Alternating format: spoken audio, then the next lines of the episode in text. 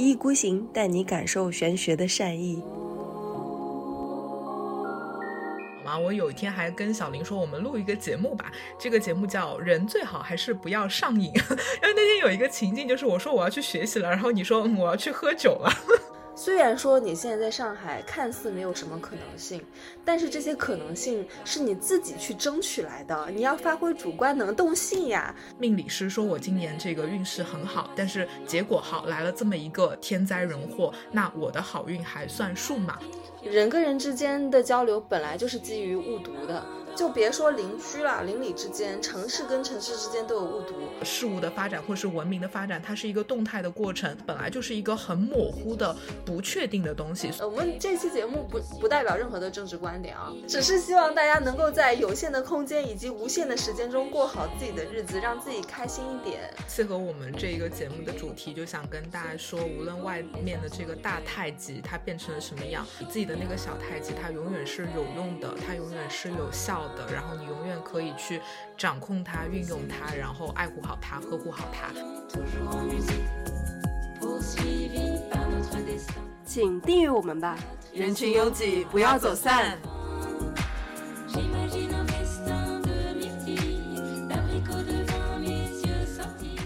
Hello，各位好，这里是一意孤行，我是小林，我是贝拉，嗯。贝拉，你被封了多久了？我今天应该已经是被封的第二十七天了，因为我在浦西，就是四月一号之前，我们小区又额外封了三天，所以即将满月。呃，我是四月一号开始封的，然后我也不知道我现在算不算是封控哎，因为其实我在呃四月十九号的时候，我们这边已经变成防范区了，这就是说明我可以出门了，其实。然后其实现在我想要下楼出去都是可以的，但是呢，就是，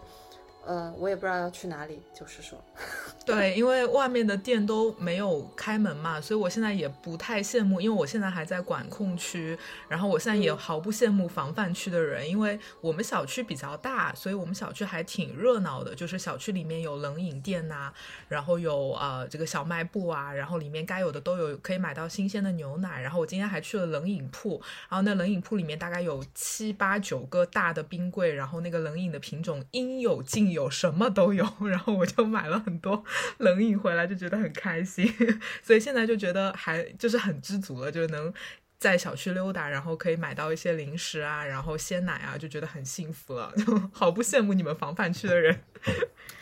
那我们防范区的人还是很不一样的吧？比如说我跟你说，我昨天因为是礼拜六嘛，嗯，然后呢，呃，因为今天我们录这期节目的时候是在四月二十四号。呃，今天是礼拜日，其实按理说还是要上班的，因为就是五一要调休什么之类的嘛。嗯，那昨天呢，就是是一个真正的礼拜六，然后呢，我就是骑了共享单车，哇，出去溜了一溜了一大圈，然后这个时候，因为我们家是在那个。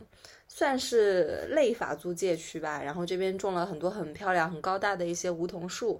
然后一一路的一个绿化什么的也很好，而且外面没有人。然后你骑着这个共享单车出去的时候，因为你知道现在是正是春天的时刻，外面百花齐放。然后 虽然说你看不到特别多的一些花簇啊，因为那些园丁们也没有来上班，也没有那些花。呃，种植起来就是，但是呢，你会闻到很多不一样植物的芳香，就是正是它们正在那个茁壮生长的一个时刻。然后昨天我觉得我就闻到了大概有十来种的花的一个香气，或者说是植物的香气。就是你在骑单车的时候呢，你就会，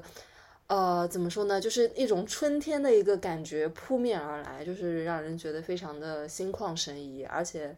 呃，就是外面也没有人。其实我们这边划分的那个防范区的还是挺多的，嗯，但是不知道为什么大家都没有出来，可能是真的对奥密克戎这个病毒有一种心里面的恐惧吧，觉得可能出来了就会被感染上上什么的。对，风一吹就感染了那种，带着这种就是恐惧，然后就不敢出门，觉得外面很危险。对对对，就是会这样子。但我本人还好，你怕吗？你怕自己会得阳吗？我不怕呀，我我觉得就是。还好，因为因为可能也是我在小区里被封着的时候，我们小区还比较安全，所以其实我觉得网上的新闻也好，虽然说大家都在上海啊，但是网上那些新闻啊，然后那些无论是得病的还是那些所谓的次生灾害，其实我自己的体感上面就觉得其实离我都还比较远，所以目前我对这些东西都没有感到很害怕，然后也觉得生活上面也都是比较的，就是该有的也都有嘛，就是正常的物资其实也都有，所以现在好像没有太多这种。恐惧的一些情绪啊，所以，但是你刚讲那个出去骑单车那个瞬间，有一点羡慕。如果说那个不能让人羡慕的话，我为什么会描述的那么详细呢？哎，太差了。没有，因为我觉得就是风控封到后面，其实你已经呃丧失了一些时间的感觉嘛，就每天过的其实也不知道今天是礼拜几，然后呃，就是因为每天都没什么差别，说实话都差不多。对，所以你刚刚讲的那个画面，虽然我很羡慕，但是我就觉得哇，离我好遥远啊！我的天，我已经想不起来我上一次骑着单车，然后沐浴着春风，看着花是什么时候的 一个事儿了，就觉得离离自己特别远。其实我不得不说，因为我们两个人单独的个体，算是运气非常好的。包括我们俩最后一次去公园是去世纪公园，我们去完世纪公园以后。然后那世纪广场就被封了，然后我们在三月二十七号开完那个我们的占星课程，然后把听众们就是报名的听众们拉来一起上课，我们真的是把线下课老老实实的两天的时间真的都上完了，然后让大家就是呃体验了两天整整整整两天的一个学习的氛围吧。对，然后完了当天晚上就公布要鸳鸯锅，是的，真的。我觉得我们好像这一波就是我们俩就是卡点大王，就是真的就是卡着那个点。嗯，是的，唯一没有卡中的就是去云南这个事情，我真的是后太后悔了，不然我现在已经休息了二十四天了。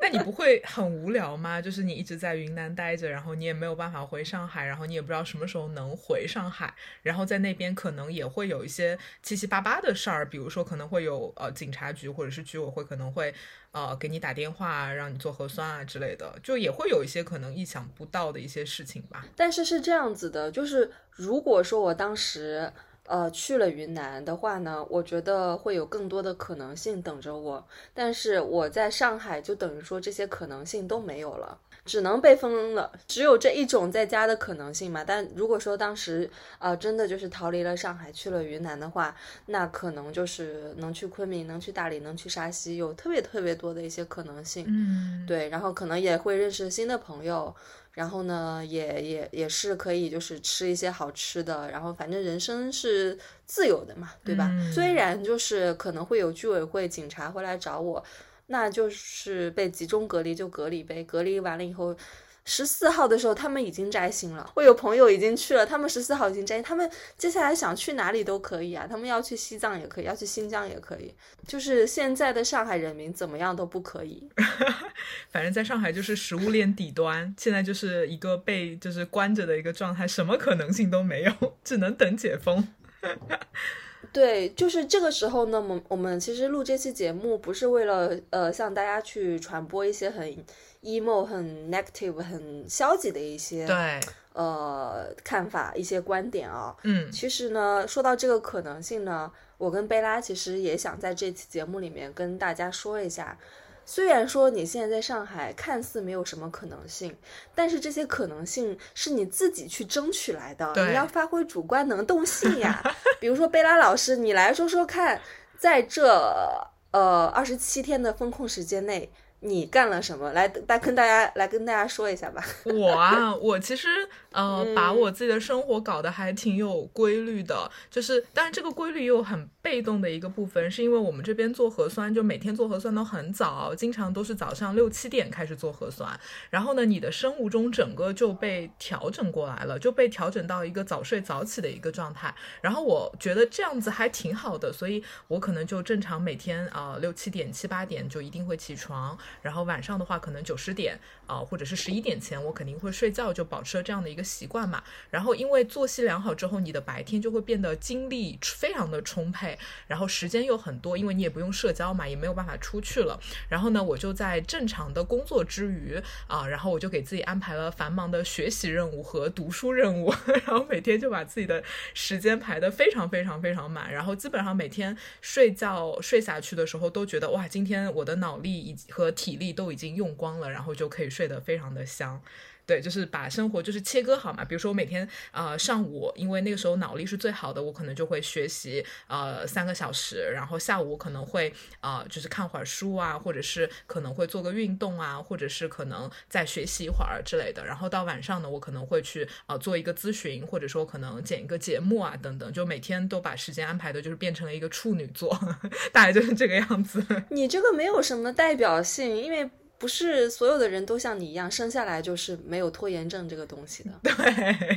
对，但是我觉得我自己这一段时间啊，就二十多天的时间，可能我要比平时的状态中要更努力一点。就是你看着好像我每天在家，但是我自己的感觉是我每天的脑力和体力的消耗要比平时更多。因为我平时可能，比如说，如果我晚上有工作啊，晚上有一个咨询，那我白天可能就会打打酱油，比如说出去散个步啊，然后去咖啡店喝个咖啡啊，或是跟朋友玩一玩啊，溜达一下等等。就是你会做这些其实不怎么需要消耗精力、脑力和体力的一些事儿嘛。但因为现在在家，你也不能玩，不能社交，不能出去溜达，之后我就把我的时间和什么全部都安排上了，所以每天其实过得要比疫情前要更累，但是也更充实。嗯，甚至我在中间一段时间的时候，我还隔离出了一种幸福感，你知道吧？就是当然这个幸福感可能前提一定是我这边比较安全，然后物资也比较充沛，然后我真的有一种幸福感，就是觉得哇，人人生如果一直都这样，每天有大把的时间可以自己去掌控，然后每天都可以有呃按照计划去完成你的目标，然后每天结束的时候问自己啊，我今天又学习到了新的知识，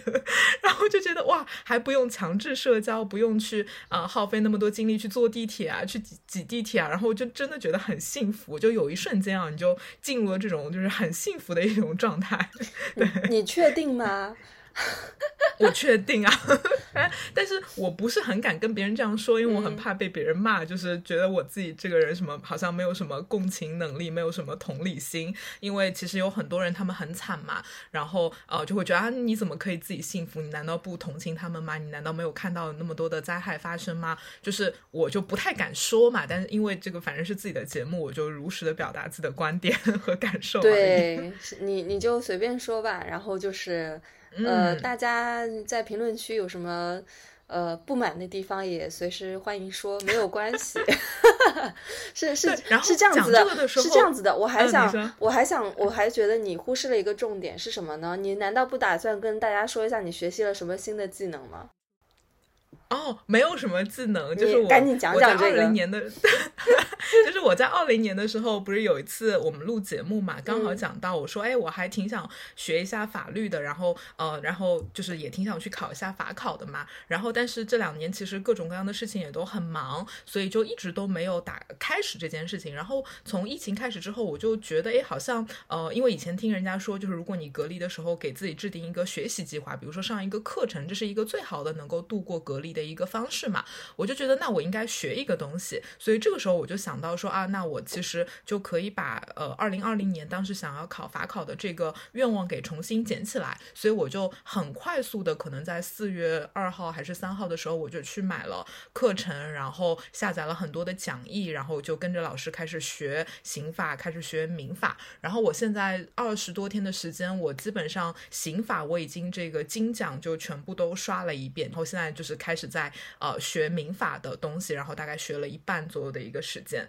对，然后就是效率非常非常高，但是这个东西真的是 太难了，因为它的信息量太多，就是整总共法考可能要考八门课嘛，然后对于我这样一个门外汉来说，就是这个呃有太多这个新鲜的一个知识向我涌来，但是有一种被知识淹没的快乐的感觉，这个就是我本人。天呐，你你，我觉得你，我觉得你在居家的这二十七天内，你你简直就是摩羯座加处女座。对对，就是两个土象，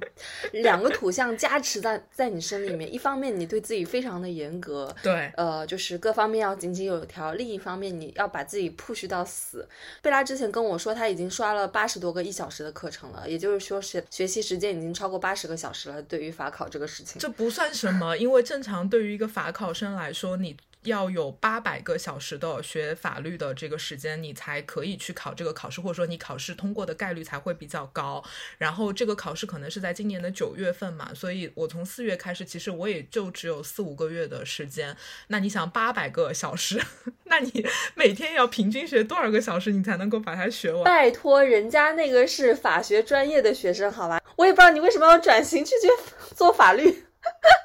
我没有要做法律，就是因为我自己的感觉就是，哪怕我在呃搞一些偏玄学的东西嘛，但是我没有办法欺骗自己，就是我真的会被这种呃比较体系化的，然后很有逻辑感的呃这样的一个。很宏观的一些知识所吸引嘛，所以我在学，比如说我在学民法、刑法的时候，我就特别喜欢刑法，因为刑法这个东西呢，它可能更抽象，然后它更有体系性，我就觉得哇，这个东西哇，原来是这个样子，哇，原来它背后有这么大的一个体系，你就会觉得很兴奋，就是这个东西会让我很快乐。然后不是说我将来要转行做律师，因为我三十多岁的人了，你突然转行去做律师，这个也很不现实。但是我会觉得，就是第一是你把它当做是一个知识的补充嘛，第二是我觉得。学这个东西让我觉得还蛮快乐的，所以就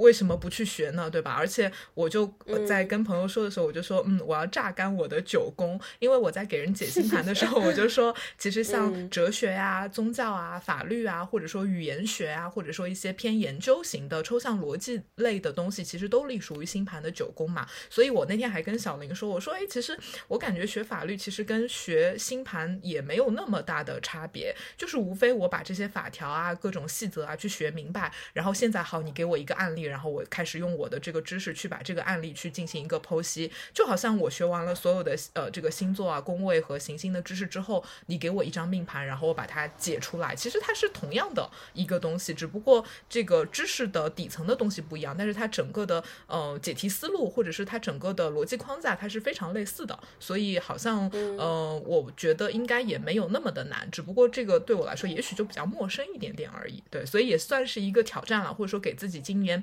呃，制定一个目标嘛，就是这样子的话，这个这个可能也会等下跟我们今天讲到的这个话题会有关啊，就是呃，就是这个这可能也是我今年运势的某一种层面的主观上的一种体现吧，这个等下可以去讲到这个话题。对，其实其实我总结一下，其实你就是为了。呃，就是为了学习的快乐而去学习，对，其实也没有什么特别多的一些比较世俗或者是比较比较实用层面的一些考量。呃，你也没有想要转行当律师，也没有想要就是未来从事法律行业的工作，你只是为了想要学习这些知识，然后你就这么多的时间花下去去学了，而且就是给自己制定了一个非常严格的一个呃时间上面的一个规则，对，活学运用这。呃，比较难得的隔离时间。对，然后那天就因为我就是把自己的这个学习的时间安排的非常好嘛，我有一天还跟小林说，我们录一个节目吧。这个节目叫“人最好还是不要上瘾”。就为什么那天跟你说，因为那天有一个情境，就是我说我要去学习了，然后你说我要去喝酒了，然后我当时就想说，其实我们就。代表了两种完全不同的一种呃隔离的方式嘛，我可能就是真的非常的处女座，然后把生活都安排的井井有条，然后你可能就进入了一种呃双鱼座的一种状态，就是可能就是比较的呃迷迷离啊，或者说你可能就是会有会有一些情绪啊，或者说可能会有一些日夜颠倒，比如说会熬夜啊、不睡觉啊，或者是早上不起床啊，就可能会有一些或者是喝酒啊这样的一些行为嘛。然后我觉得在隔离的时候，如果你把自己丢到那种状态中，其实是特别容易抑郁的那种。种状态嘛，所以我当时就觉得说，哎，其实就很想录一个节目，说人最好还是不要上瘾，就是因为你上瘾，在现在的这个状态中，它是一件非常非常危险的事情。而你把自己放到一种非常自律的状态，其实，在隔离中是是很有用和很有效的。但实际上，嗯，我并没有进入一个上瘾的状态，因为打呃打从心眼里面，其实从隔离一开始到现在，其实我也有二十四天的时间了。然后说实话，我的情绪，呃，并没有像就是可能大环境之下呃产生特别多那种 emo 的感觉，其实也没有。啊因为为什么呢？因为我每天还要上班儿，每天早上九点半要起来开开什么晨会什么之类的。嗯然后你你一旦起来开始开晨会，那你这一天就是很清醒了。然后你每天要，你即使是居家，呃，你还是要很多的工作要做。然后我发现居家的话，会让你整个人的状态变得更加忙，因为你同时间你还要那个，就是你没有办法叫外卖嘛你，要做饭你，还得自己做饭。哦，还要洗碗啊，你跟爸妈一起住，你不用做饭，你不懂做饭的痛苦，真的。你做了饭，你还得洗碗，你知道吗？每天要做三次饭，要洗三次碗，你知道吗？就是这这是这是九倍的劳动啊！然后你对着自己家里面那个厨房里面的一堆瓜果。蔬菜，然后还有什么冰箱里还有冷冻格，还有肉，你每天要给自己写菜谱，今天要吃什么，明天要吃什么？哇，那个土豆发芽了，要不要明天把它吃掉？哇靠，那个绿叶菜已经发黄了，要不要吃掉它？哇塞，那个西芹好像有点发霉了，今天把它吃了吧。唯一没有的就是把它丢掉这个字眼，因为太可惜了，太浪费了，不能丢。工作量就是是平时的三倍多。真的，我就我真的觉得我我这隔离二十四天的时间，我没有一刻是闲着的，我没有闲下来的时光。真的，我觉得真的挺累的。但是也感谢工作这么忙吧，让你可能没有那么多时间去陷入一种不好的情绪，就是这些工作、生活、做饭已经把你的人生生活填满，然后就一天一天一天一天就这样很快速的就过去了。呃，也是也是一部分，但是我其实最近有在那个看书，因为我其实是一个比较呃很喜欢赖床的人的，但是最近呢，就是这个赖床时间跟在网在床上面的那个晚上的一个算算是带引号的闲者时间吧，然后我都会把它拿来看书，诶，然后你给我发的一些那个特德·江的书，我也有在看，然后我觉得最近看书也比较看得进去。呃，就是会觉得很被他文字里面的一些描述所吸引，我觉得还蛮好的。而且，呃，真的阅读是一个人的避难所。如果说这个时候你如果说有能看书看得下去的话，我建议大家还是不要看新闻，看书比较好。嗯，嗯、就是大家还是要先顾好自己吧，因为每天都有新的那个魔幻的事件事件发生。然后一开始我是非常关注的，但是我会发现，我关注了又能怎么样？我其实我也帮不了他们，然后我也出不去，对，然后其实没有太多的用。后来呢，那个我们的听众群你还记得吗？就是有人会把这些就是一些求救信息什么的发到群里面，然后我是其实是没有呃多做干涉的，我没有说呃可以或者不可以，我也没有去复合，我也没有去呃阻止，或者我什么都没有做。但是呢，那个时候，呃，我记得有一个朋友在里面提出，就是其实这个时候还是要关注自己嘛。然后那个时候，其实有一些群友是持相反的态度的。那时候我记得，呃，谁还是你还是大家就上去说嘛，就是说要关心身边具体的人，不要掉到这些呃媒体宣传的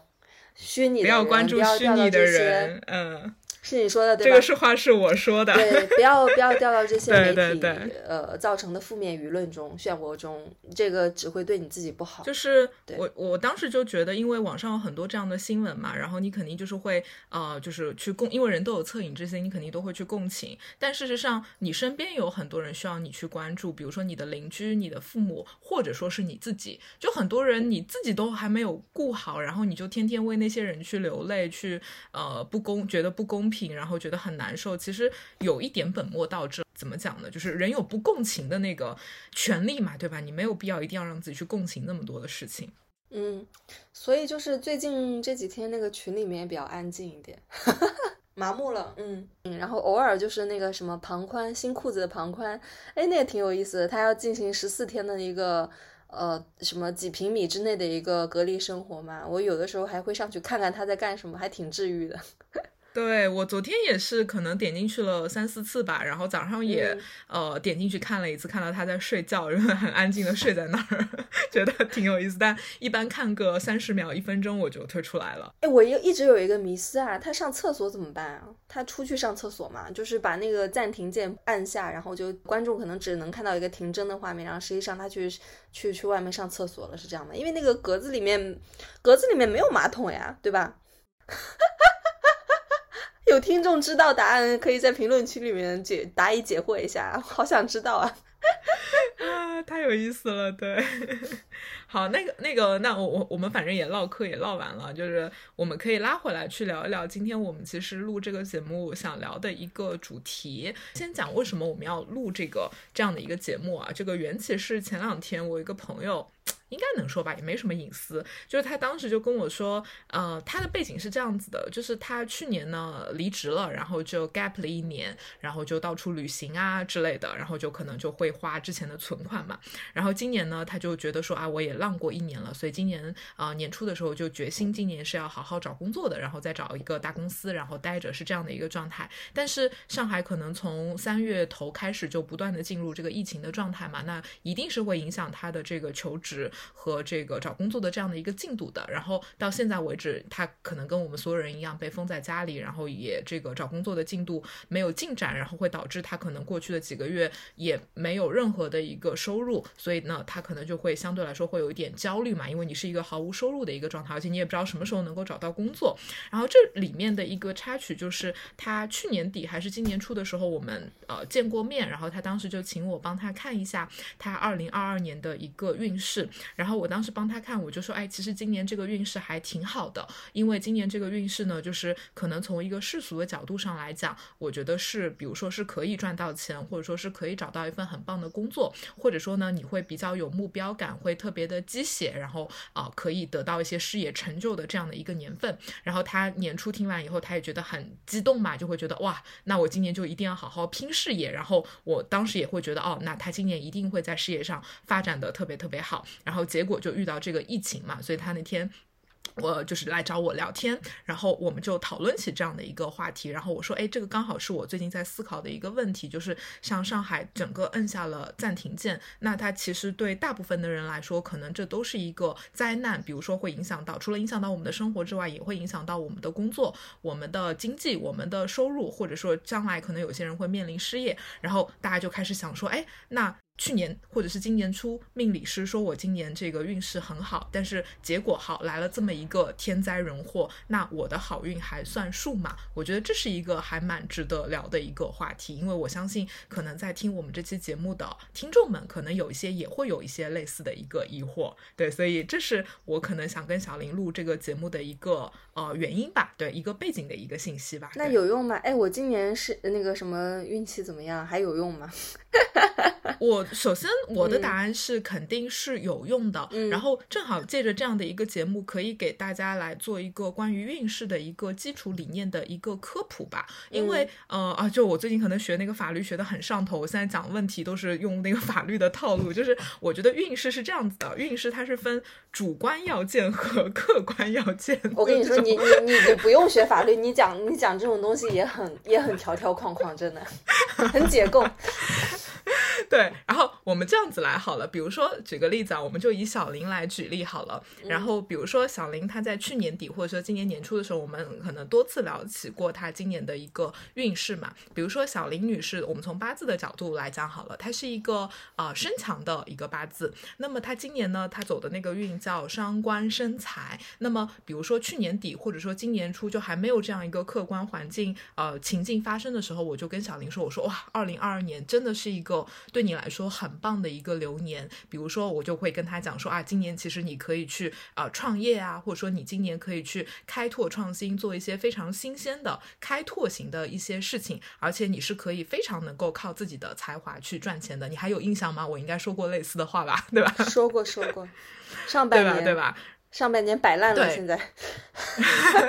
对吧？然后呢？所以，比如说，我当时给出这样的一个结论，因为我这个结论给的还是非常的客观的，对吧？因为我讲的是一些客观事实，比如说，我说你今年，比如说可以赚到钱，你今年可以才华施展，你今年可能会非常的想要去创业，或者说你可能想要去做一些改革创新、开拓的事情。我讲的其实都是一些偏向于客观的一个事件，但是事实上，可能现在这个世界发展到现在这个样子，或者说上海发展成现在这个样子，客客观环境已经不允许了，你这个状态你怎么去创业，对吧？你怎么去赚钱？你根本没有这个客观条件去做这个事情。那么好，可能我当时讲的这个客观的运势，它其实就已经不奏效了。但是你能说我当时一定讲错了吗？比如说你指着我说贝拉，你看你这个水平太烂了。你说我今年能赚到钱，你说我今年能创业，你看看我这怎么能创业，怎么能赚钱呢？对吧？但是你这样讲肯定就不对了。哦，那我这个时候我可能就会把这个运势的解读从客观要件再挪回主观要件。比如我会说，虽然在客观上你可能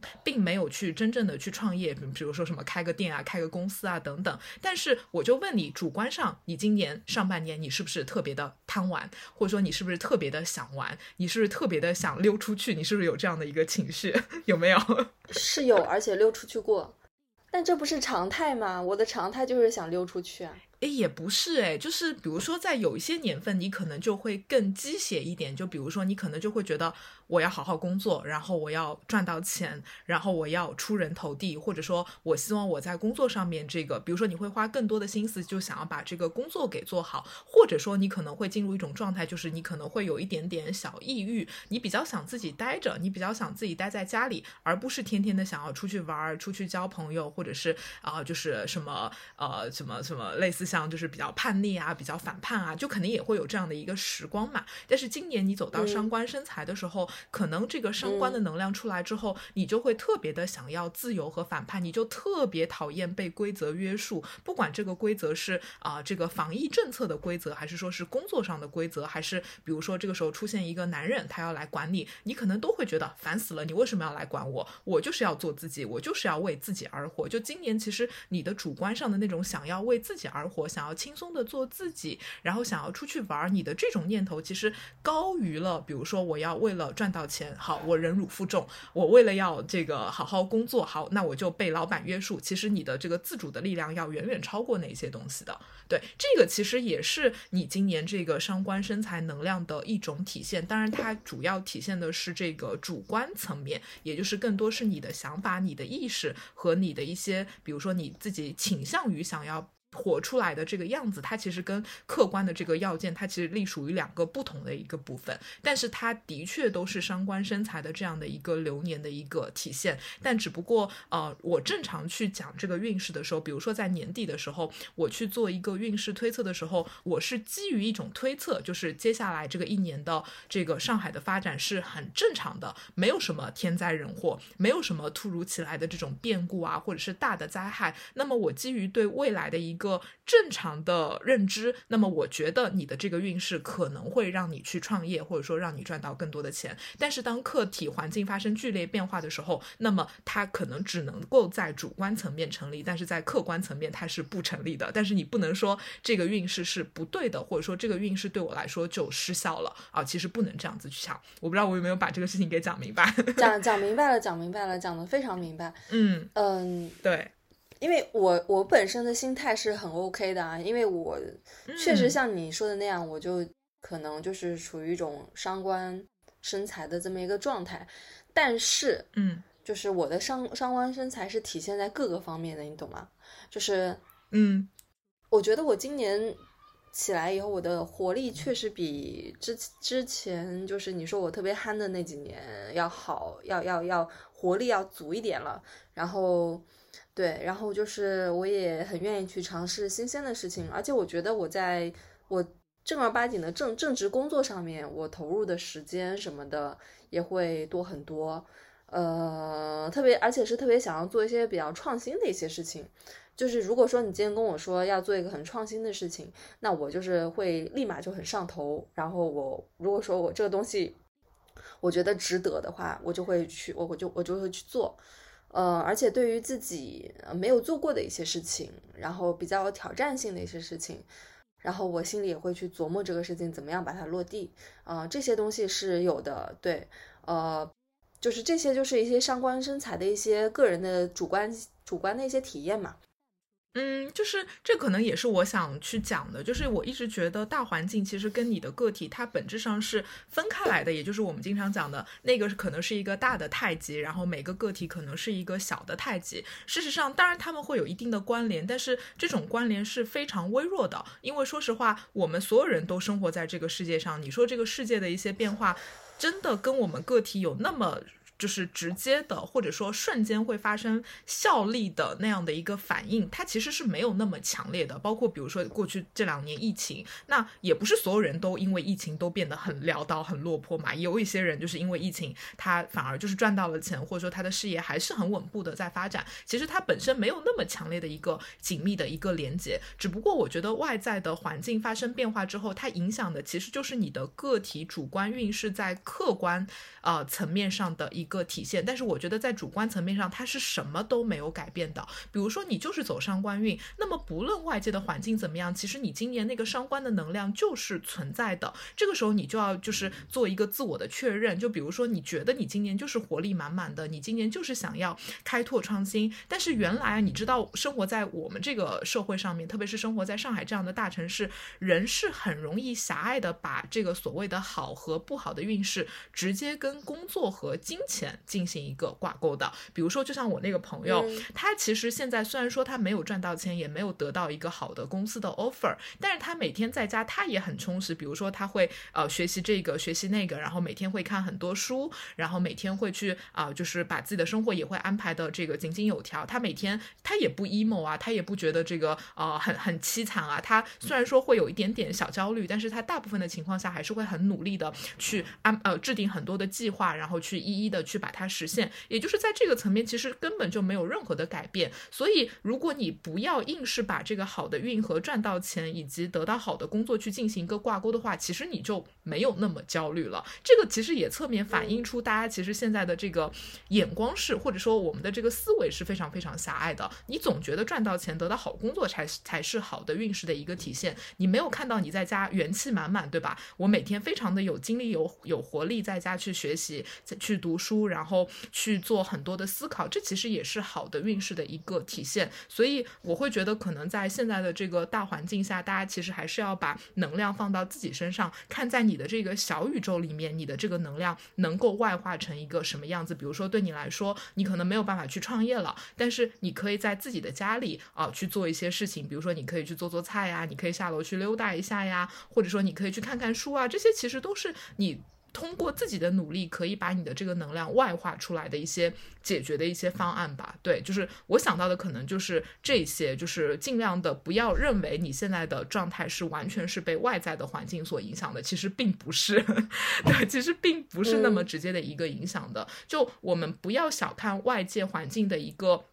能量，但是我们也不要把外界的环境当做一切，就包括可能有些人，他可能今年本来运势就不好，然后他就会觉得，你看今年这个疫情。呃，去年底命理师就说我今年运势不好，你看啊，说的真准，对吧？有些人可能就会觉得啊，真说的真准。但其实我去年底说他运不好，其实跟这个疫情有关吗？没有关系啊，那是他自己的能量啊。比如说他是一个，举个例子，他是一个身强的人，然后今年呢又走什么印啊，或者是比劫的大运，然后就会让他可能更虚无，更没有动力，更拖延，觉得人生没有意义，根本不想赚钱，也没有也不想要去内卷，然后他就本来就会处在一个比较抑郁的、比较消极的、比较啊，就是。呃，没有什么行动力的一个状态，其实跟疫情有关系吗？没有关系，这些其实都是我们后天人主观的去，好像非要在我的个体和外界环境之间去找到一个因果链条。其实这个因果链条它本身是没有任何逻辑的，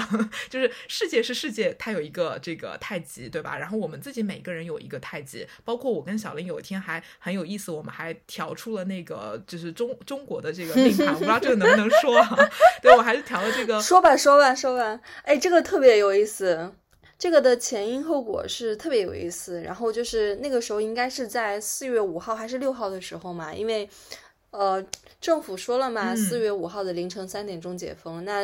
很显然六号的时候没有要解封的意思嘛，那这个东西就是 endless 嘛，遥遥无期。那我那个时候就问贝拉，我说，对，呃，快把那个上海的八字调出来看一看，走。走到什么时候能够解封？然后我们开始讨论上海是什么时候成立的。对，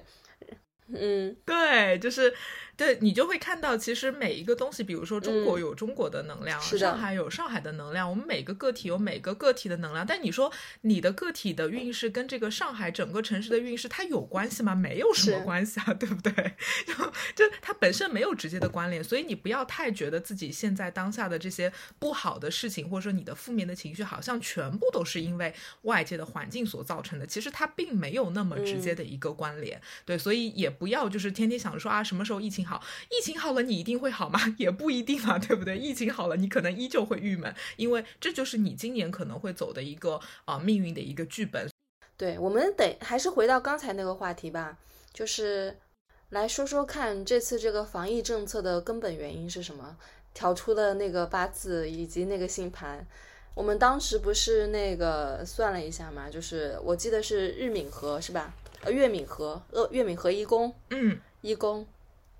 对我，我们当时是调出的是中国的这个八字啊，让我找一下那张图片，找找我们的聊天记录。对，因嗯为呃，就是中国成立的这个时间，你网上是能够搜到一个非常非常准确的一个时间的，所以是可以排出一个非常精确的一个命盘。对，然后呃，当时排出来之后呢，我们就一直在讨论说它的这个六宫很重嘛，因为在这张星图里面很。呃，就是很显著的一个能量是它的月亮是掉在了一宫，然后合在了上升点附近。然后这个月亮呢，它其实守护了这张本命盘，就是中国这张命盘的这个六宫。然后大家如果有一些基础知识的话，就会知道六宫它其实就会跟一个就是一个跟啊、比如说身体啊、健康啊、政策啊、法规啊相关的这样的一个宫位。就这个宫位它比较的有规则感，然后也比较的有规范感，它就会跟我们生活的这个衣食起居啊、民生啊、啊身体健康啊、法规法啊、政策啊这些东西会相关。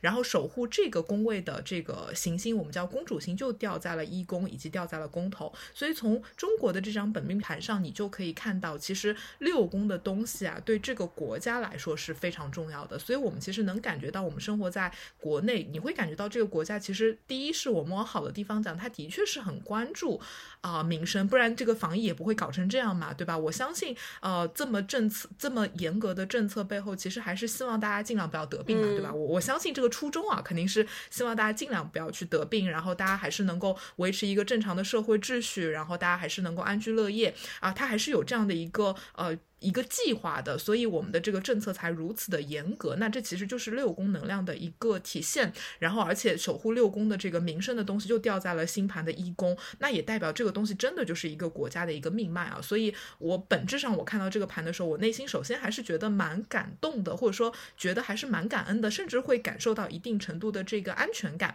就像我们前两年，比如说呃上海的这个精准的防疫，或者说整个中国的这个防疫，让我们每个人我们都没有得新冠嘛，对吧？我其实还是是很感恩，让你觉得安全感满满的。但是在现在的这张中国的行运盘上，你能看到这个行进的冥王星，它其实跟这个呃本命盘的这个月亮嗯是一个合相的一个状态。然后大家有一些星盘知识的话，你就会知道冥王星其实是一颗非常极致的行星，它就有一种呃死亡和重生的力量，然后它就会有一种就是像着了魔一样，或者说像进入一某一种执念一样，就一定要把一个东西抠到底，然后好像你不到底不到极致，我就善不罢休的那样的一个状态，所以就会有一种发疯你知道。怎么讲呢？就是着了魔的那样的一种感觉，我觉得就非常对，就非常像我们现在所经历的这样的一个状态。但是反过来来讲，我看到这个相位的时候，我好像也有一种，就是。就是又好像又能够理解了，就是就好像每一个人，我们每个人的星盘里面，可能我们也会在某一个呃某几年的时间里，我们可能也会走到这种月冥合相的一个状态。那作为一个个体走到这种状态的时候，人可能也会像着了魔一样的，可能你就会特别的执念，对吧？要不就是对某个工作，要不就是对某一段感情，要不就是对某一个人，你可能就会进入一种像发了疯一样的那种执念的状态，就是呃善不罢休，我不得到你，我就是不愿意放手，然后不停的拉扯啊，或者说这种呃带着一些死亡啊、焦虑啊、操控啊、PUA 啊这样的一些能量，我觉得完全就是我们当下这个社会现状的一个体现。对，我不知道你看到那个相位你是什么感受？我会觉得，嗯、怎么说呢？我会觉得很像爹，就是严，就是很，就是一个很严格的父亲，然后就仿佛是一个，嗯。嗯，反正就是把你方方面面都要管得非常非常严格的一个呃父亲吧，然后就是特别是对于一种规规矩矩、条条框框的事情，呃，抠得非常细、非常严格，乃至于到了某一种极致，就是要、嗯。要要要入魔了，就好像你刚刚说的那种，乃至于他一定要去坚持这样的一些规则、这样的一些法治、这样的一些政策，乃至于就是他对这些衍生出来的一些次生的一些灾害、次生次生的一些危险这些事情，他其实都没有那么在乎了。他的终极目标就是要遵守遵守规则，到达目的，呃，完成那个 KPI。然后至于这个 KPI 中间会带来多少的一些呃衍生的一些问题跟风险吧，其实都是要往后排的，没有那么重要。嗯，对，而且还有一个就是，我觉得这个冥王星它因为本身带有一种死亡气息嘛，我不知道你会不会有类似的感受啊？我我最近的感受就是，我觉得。比如说这次的疫情，然后我觉得可能整个上海，或者是身处于上海的我们，我觉得我们就好像是那个死在前浪的沙滩上的那些人，或者说，我觉得我们就好像是注定要被牺牲掉的一群先驱，我会有这样的感觉。当然，这个牺牲打引号，就是嗯，因为我会觉得，可能这样的事情它的确没有发生过，它的确是第一次发生，有很多事情它的确做的不好嘛，然后导致有那么多的次生灾害。但是好像又会让我觉得，如果就像冥王星一样，你要重生，你就必须要死亡，对，然后你要你要有一个呃突破，你就必须要先去蜕一层皮，就是这是一个必经的一个过程，所以我就会觉得像呃，对于我来说，就像我那天跟你讲的，我觉得可能对于我们来说，有一个必要的觉悟，就是可能我们就是这个。先驱，或者说生活在这个世界上的每一代人，你永远是下一代人的先驱。我们要有这个觉悟啊，不是说我们这一代人好像就是生下来就是应该生活在一个十全十美的社会，然后有绝对的公平正义，有绝对的道德，然后我们生活在像生活在一个乌托邦里面啊，什么都很好，然后我们就不应该受到伤害。我觉得我们现在受到的伤害，其实是为了后面一代人，他们可能会有一个更完美的政策，或者是会有更多公平正义的事情发生，然后成为一个先驱的。当然，我觉得像我们这一代人之前，可能也会有别的这种所谓的先驱，才争取到我们现在生活在一个这么文明的一个社会，或者说我们的这个社会如此的发达。当然，在这个疫情之前，对我会觉得，可能你有了这样的一个觉悟之后，你再去看到这个月米相位，你好像又能够理解了为什么。当下我们整个上海，或者是生活在上海的我们，好像就成为了牺牲者，注定要就是承担一定责任，或者说承担一定呃后果的这样的一群人。对，这好像是一个必然会发生的一个事情。嗯，就好像我我我之前很喜欢看一个美剧，就是《黄石》嘛，就《黄石》就讲的是呃，可能蛮早以前一八八几年的事情吧，就是。在美国的那一片黄石公园的那一块地方，它其实原来就是一片荒茫之地嘛，有有白人，有印第安人，然后有各各种各样的一些从欧洲来的移民，他们就是在呃那一片辽阔的土地去生存，然后生存呢，就是那个时候什么都没有，没有法规，没有任何的政策什么的，你肯定是弱肉弱肉强食嘛，对。呃，就是那那从那大家不停的奋斗，不停的一些先民们不停的奋斗，不停的争夺，不停的就是根据一些呃战争后面产生一些相应的规则，所以就是才有了我们现在的所谓的正义跟公平。正义的公平，正义跟公平都是后天的，它不是一开始就有的。对，所以就是如果说你把那个格局，或者是怎么说呢，也不是格局吧，把。呃，把自己再提高一点点的高度，再去看这个事情，我不知道会不会给大家带来一些些许的慰藉。就是我们可能势必就是在这个时候是要被牺牲掉的，这是一个必然的时间。对，是的。对，因为其实所有的像法律法规、政策这些东西，它天然就带有一些滞后性，就一定是发生了一个呃不公不义的事情，然后我们去找法条啊，法条里没有一个法条是可以保护这样的一个行为的。好，那我们马上之后啊开会的时候再加入一个新的法条来保护这样的一个公平正呃正义的一个事情。但是你说之前那个被牺牲掉的人。他还能够就是得到补偿吗？他没有办法再得到补偿了，因为他已经被牺牲掉了，或者说他身上那个不幸的事情没有被法律保护到的这个事情，他已经发生了，就这已经是一个注定的一个事实了。所以你放到现在也是一样的，就我们现在的这个牺牲，他可能没有办法得到补偿，包括因为次生灾害所死亡的一些人，他们就是已经被牺牲掉了。不管之后的政策如何的变得更完善，但是他们的生命都不会再回来了。这其实是一个非常。残忍的事情，但是你放到一个更大的一个视角来看，那社会的发展或者说文明的发展，它其实就是这样的一个。不断的就是前浪死在沙滩上，然后后来的人啊，就是因为吸取了教训，然后开始制定啊越来越多的法律法规政策来保护后面的人。它其实就是这样的一个发展的一个过程。只不过我觉得我们这一代人比较幸运，比如说我们出生的时候就出生在一个相对文明的一个社会，有很呃完相对完善的这个法律法规。然后我们有很有幸的，比如说像我出生在上海，我就觉得其实你一直都没有接触过那些非常野蛮的或者说非常粗暴的一些。状态，所以当这样的一个疫情发生的时候，嗯，我觉得很多人是不能够接受，就会哇，天呐，怎么怎么会文明倒退了吗？怎么突然变成这个样子了？但其实只是我们比较幸运，我们可能一直都没有见到啊，其实文明它就是这样子的一个发展的一个过程吧。所以，嗯，我觉得这个可能也是我们今天想聊的一个主题，就是运势这个东西，你是绝对不能够只是站在当下去看的，或者说，我前天想到的一个点就是说，呃。比如我去年年底啊，跟小林说啊，你二零二二年你的运势是怎么样的？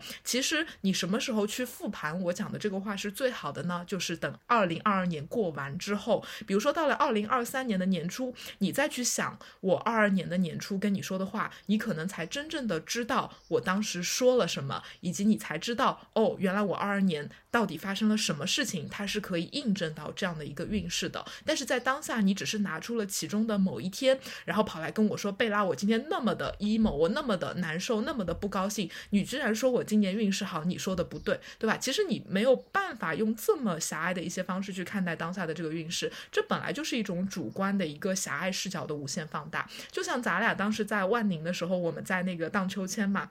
然后我们当时讨论一个讨论到一个话题，就是每个人其实都是。”说出来的话都是偏见，就没有人说出来的话是没有偏见的，就其实就是这样的一个一个东西，就你站在一个嗯。确定的一个视角，你去说出一个非常确定的观点的时候，这个观点它一定是狭隘的，一定是偏见的。因为所有的事呃事物的发展，或是文明的发展，它是一个动态的过程，或者说发展它本来就是一个很模糊的、不确定的东西。所以你要这么强硬的去在当下表达一个观点，抒发一个感受，说它对不对，说这个事情好不好，其实这本来就是一个。非常非常有偏见的一个东西，不仅仅不仅仅每个人说的话，他的一些观点是属于他自己的一些偏见，而且人接受信息的时候，我比如说我在听你说话的时候，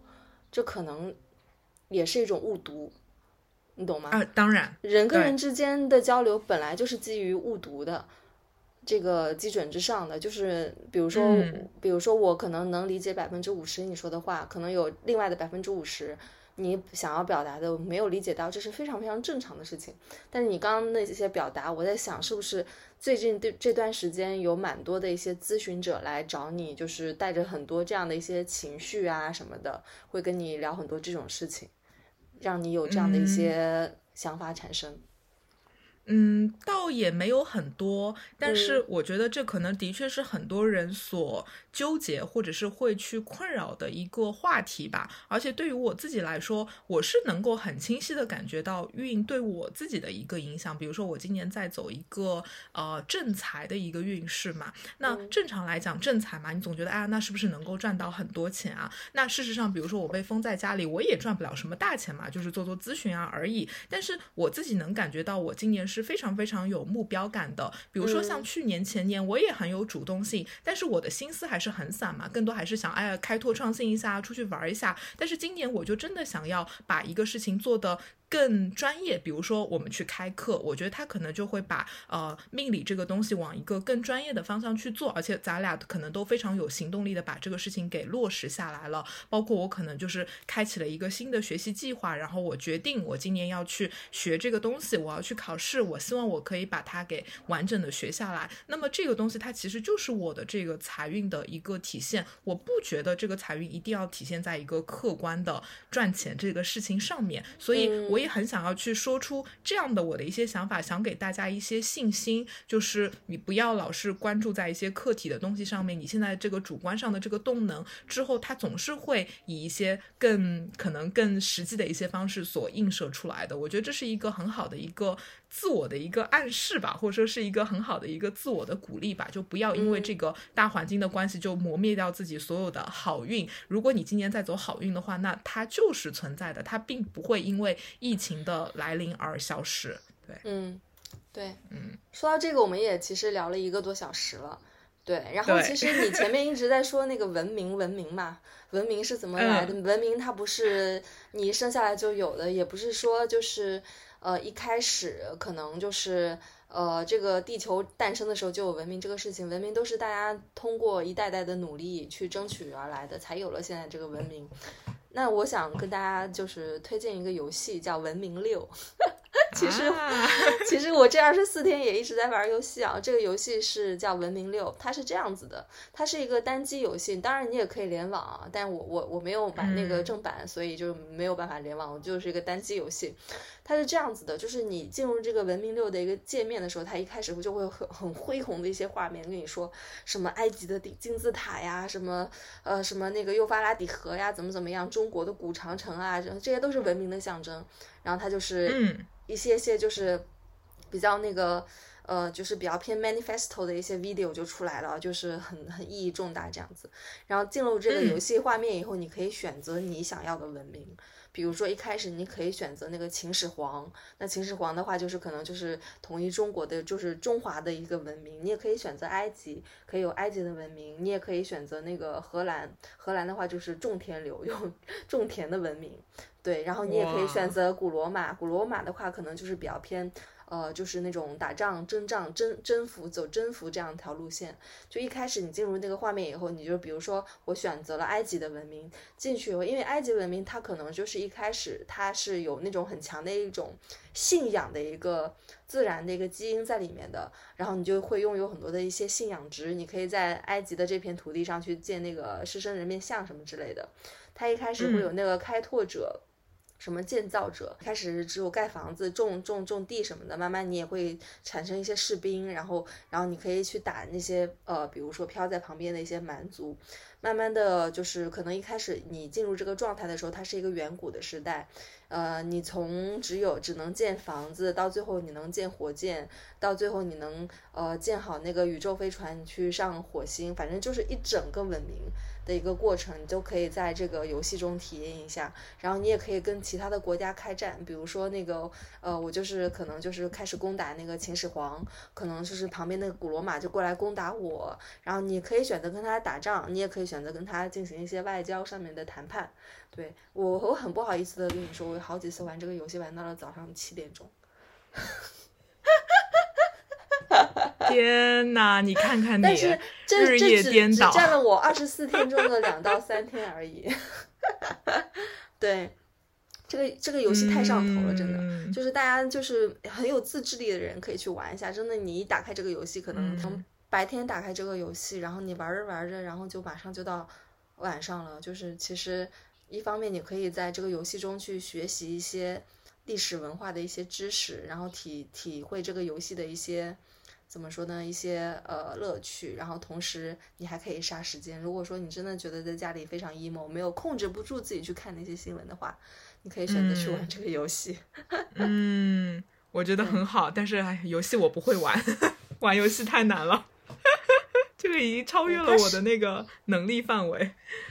对，它是一个比较偏策略型的游戏，因为挺难玩，挺挺挺不好玩的，难度还是比较比较高的，就是很有可能你的文明就会被被其他的文明所打败，嗯，然后你的文明就覆灭了，被别的文明所侵占，然后就变成了别人的殖民地，这就是很有可能的。嗯嗯，对。你说到这个，我还想跟你分享一个，我就我之前看到有一个很有意思的一个呃投票，当时就只有两个问题，问题一是如果你自己感染了，你愿意怎么处理？然后百分之七十三的人选了我愿意居家隔离，然后百分之二十六的人说我愿意去方舱隔离。然后第二个问题是，如果你的邻居中招了，你希望他在哪里隔离？然后百分之六十七的人选择去方舱隔离，然后百分之三十二的人选择居家隔离。就是你看到这个都东西的时候，你就笑了，你知道吗？就是特别特别的好笑。然后我当时就跟朋友说：“我说，哎呀，这个东西简直就是。”就是特别有意思啊，比如说你你去看它里面的这个逻辑，就是这是一个非常典型的，因为同样的原因而导致不同的结果的这样的一个案例。比如说你去看那些反对方舱的人，比如说我支持居家隔离哈，我反对方舱，那这些人为什么要去反对方舱呢？大概率是自己的原因，比如说我自己。得病了，或者说我自己的家人得病了，类似像这样的一个情况，那我就觉得不行嘛，因为我自己的，如果我去方舱了，我自己的利益和我家人的利益就会受到损害，所以我选择反对去方舱隔离。但是你去看那些支持方舱的人，他们其实也是出于自己的利益，因为他们会觉得我的邻居得病了会伤害我，出于保护自己的这样的一个利益，我选择支持方舱的这样的一个行为。其实你会发现，大家都是因为自己要保护自己的利益，或者说因为个体的自私。然后他们做出了两个完全不同的选择，一类人因为个体的自私选择反对，一类人因为个体的自私选择支持，所以就会觉得很有意思。同样的原因。不同的结论。然后我当时看到这个呃这个测试的时候，我就笑了嘛。然后我就说：“哎呀，我说如果十万个人有十万个自私的话，那这样的问题它其实根本就没有办法解决。包括大家现在可能会去讨论啊，我们到底要居家隔离，还是我们到底要去方舱？但是你去讨论这个问题的前提，可能都是你的这个个体的打引号的这样的一个自私。对，所以这个讨论就，然后我当时跟朋友说，然后我朋友说：，哎，他说这个调查结果可能就是帮助大家认识到自己到底有多自私。” 所以我当时就觉得，哎呀，太有意思了，这个东西，每个人可能就是出于你的这，可能甚至比如说我出来说我反对。方仓我可能会非常的道貌岸然，我说这个东西不人性，对吧？你让大家好好的在家不待，为什么把我放到把大家放到那样一个地方去？我其实可以大义凛然的去站在一个跟我毫无关系的一个陌生人的立场去替他啊声援，说你不应该把他放放到方舱。但事实上，这个东西可能也是出于我的一个个体的自私，呃，就是我自己或者说我的这个邻居他没有这个遇到问题。如果我的邻我邻我的邻居也好好的，我整栋楼都很安全，我整个小区都很安全，所以我才可以。可以大义凛然的站在道德制高点去替这样的一个远方的陌生人去替他伸张，但他其实背后都是出于个体的一个自私，所以你去想这些问题哈，就很有意思，就是同样的原因得到了一个不同的一个结果。对你去想到里面的这个因果逻辑的时候，就会觉得这些东西有多么的好玩。包括呃这么多天里也会有些朋友会喜欢跟我讨论说啊，你支持什么样的政策，对吧？你支持共存啊，还是你支持什么清零啊？有啊有之类的。我就说，其实我觉得不论是什么样的政策，它可能都会。有他自己的一个问题，而我觉得其实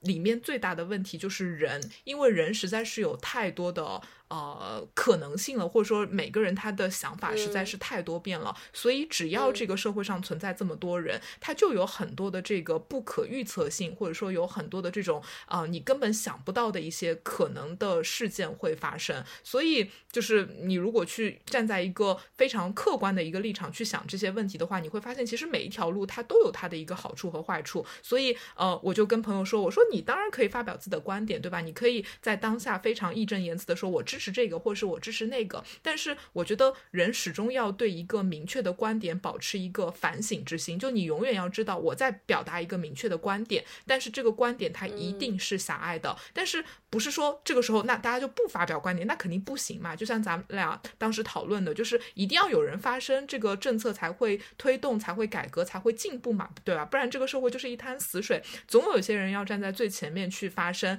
但是这些人他应当保有一个。嗯，自省能力就是他得知道我的这个发言，它一定是局限的，它只能代表一部分人。但是在当下，这个发言又是必须的。但事实上，你观察到，可能很多人不是这样子的，不是这样子的，完全不是这样子的。对，我跟你说，就就就别说邻居了，邻里之间，城市跟城市之间都有误读。都都有一些是自己城市的一些偏见，不在上海的人觉得上海人民太矫情了，然后天天的就是这么点苦都受不了，然后天天在网网上爱叫唤这啊那那这哪有那么严重，都是谣言，就很正常的事情。就是特别是像我们老家那边，呃，中年中年人吧，可能觉得上海什么人民没有饭吃，怎么可能？一听这话说出来，放在放在一年前的我都不可不会相信，怎么可能没有饭吃？上海耶！但实际上这个情况就是 客观存在的。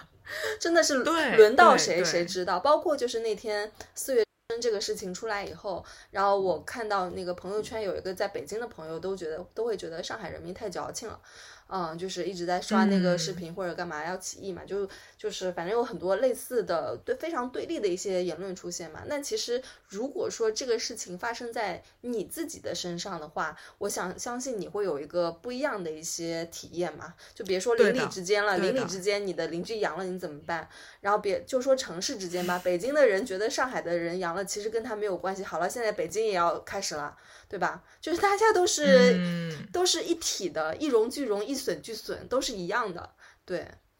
对，是的，就唉，就就反正就是中间这个误读啊，或者说中间的这些信息的差，或者说每个人的主观感受都实在是差太多了。所以我一直都觉得，就是很多事情我都可以理解，但是我不一定会去共情嘛。比如说我们讨论那个四月。那个东西，我可能不会参与进去，是因为我觉得我当然就是会觉得上海真的就是有很多人因此而受到了伤害，我也有这个共情能力，但是我。觉得我不觉得我一定要参与进去，因为我会觉得我的参与可能没有什么实际的一个效果。但是我相信有些人他更有能力，他也更有权利去做这样的一些事情，然后能够推动一些事件的一个进步。但是可能在这个过程中，我会观察到其中的有一部分人，我觉得他们是相对来说是比较盲目的。就比如说他们会被这些事件去极大的影响自己的情绪，他们甚至会为这些事情哭，或者是他们会非常非常的愤怒，然后会一次又一次的被卷进这样这样的一些事件，或者是这样。这样的一些啊行为里面，但是嗯，我可能就会觉得，当然这个事情当然要去做嘛，就是好像是如果你要推动一个事件的改革，肯定是需要一大群人一起去做，因为人多力量大嘛。你只有两个人发声，谁会听到？没有人会听到，一定是这么多人一起发声才会听到。但是我就会觉得，每个人在发声的时候，你可能还是要有那样的一个觉悟，就就很像我们刚刚讲的，就是可能前一代人他在某些程度上，他始终是一个牺牲者，他永远是为后一代人去铺路的。我们可能要有这样的一个觉。悟。第二是可能要意识到，无论我当下的这个观点多么的激进，你始终要保留一个观点，就是说我只是在当下，我没有看到事件的全貌，所以我的观点一定是狭隘的。这个事情最后会怎么样？这个当下这个事件它到底是好还是不好？其实都是要等它过完之后，我们才能够对它有一个相对客观的一个评价的。对，所以就是我当时就是对这个事件是这样的一个想法，但是对我来说，我可能更多是一个站在旁边的人，我既不是带领者，我可能也不是一个参与者，我只是站在旁边去看这样的一个事情。对，然后或者说我可能更自私，我更想要在这个状态中，我去过好我自己的一个小生活，而不是把自己卷进这样的事件或者是情绪里面去。对，就可能就是，嗯，或者说我当时又会觉得说啊，可能这个世界真的就是很神奇，呃，就把人类分成了很多个种类，有些人永远是带头者，有。一类人可能就是啊，跟随着一起去行动的人；有一类人他可能就是更个体的去过好自己的一个小生活，就是呃分成了很多类，所以这个社会或者是这个呃文明才能够以按照这样的一个方式去往前前进啊。所以当时就站在旁观者去观察到了这样的一些事情，觉得还挺有意思的。对，嗯，反正就是我觉得我们这期聊的也是把我们想说的话也都说了。呃，中间有一些可能要剪一下，是的，为了我们电台的安全，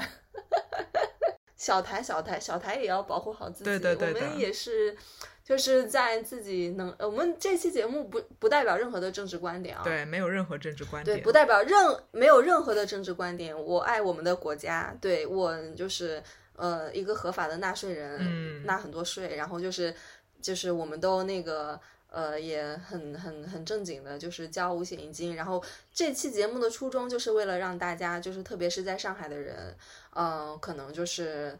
过好自己的日子吧，不要掉在自己的情绪里面，然后看看怎么样利用时间，然后让自己成为一个自呃更好的自己，在有限的空间、有限的时间里面。哦，这个时间也是无限的了，也也不好不能说它是有限。嗯，对。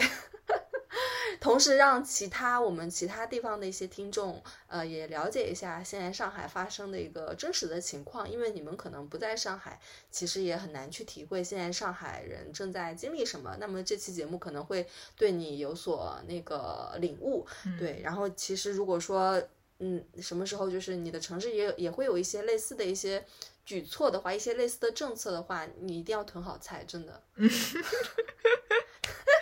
对，而且我会觉得，就是因为在疫。就是这一段时间里面，我觉得很多播客都会做类似的节目嘛，然后总觉得，哎呀，作为一个播客，而且两个主播都在上海，都经历了这件事情，怎么着也得出来聊两句吧。对，就这种感觉，你知道吧？对，虽迟但到嘛。对对对。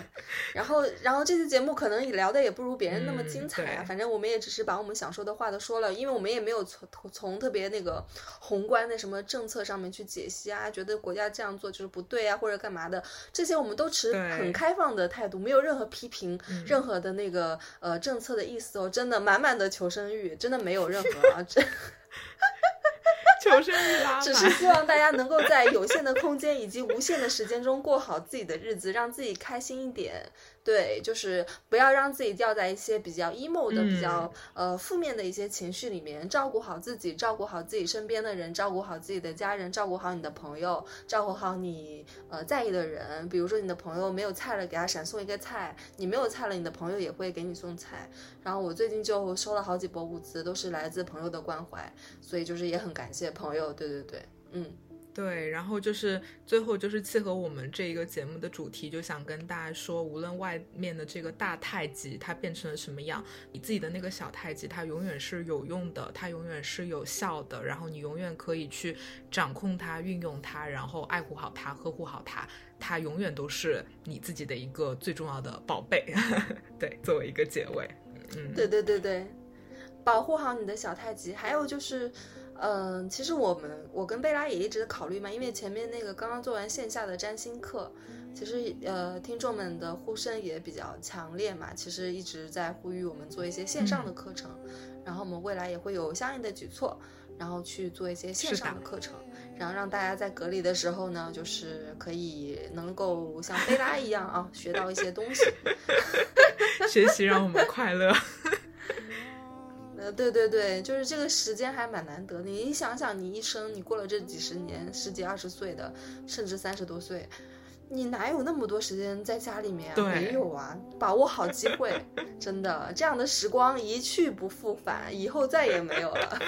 但是不是？可能也不希望他有吧。快解封了，我感觉应该也快了吧。嗯，不知道哎，就是这个很难说，你你不要去猜政策。对，不要去，没什么好猜的，就这样吧。就是作为一个经历者，就跟他一起走过一段旅程就可以了。对，还是爱护好自己吧。对，爱护好自己比较重要。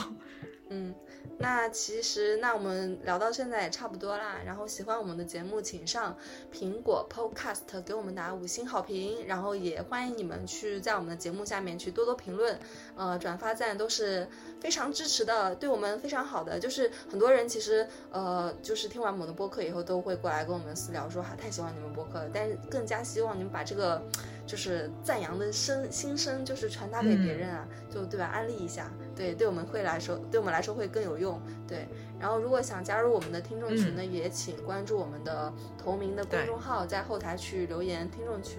然后我们会有一些小问题，然后去让你回答，因为我们我们其实也希望自己的听众群里面听众是真正听过我们的节目的，对我们的观念都是认可的这么一帮人，那大家都就会碰撞出更多的一些火花，对。那今天就先这样，各位再见，拜拜，拜拜。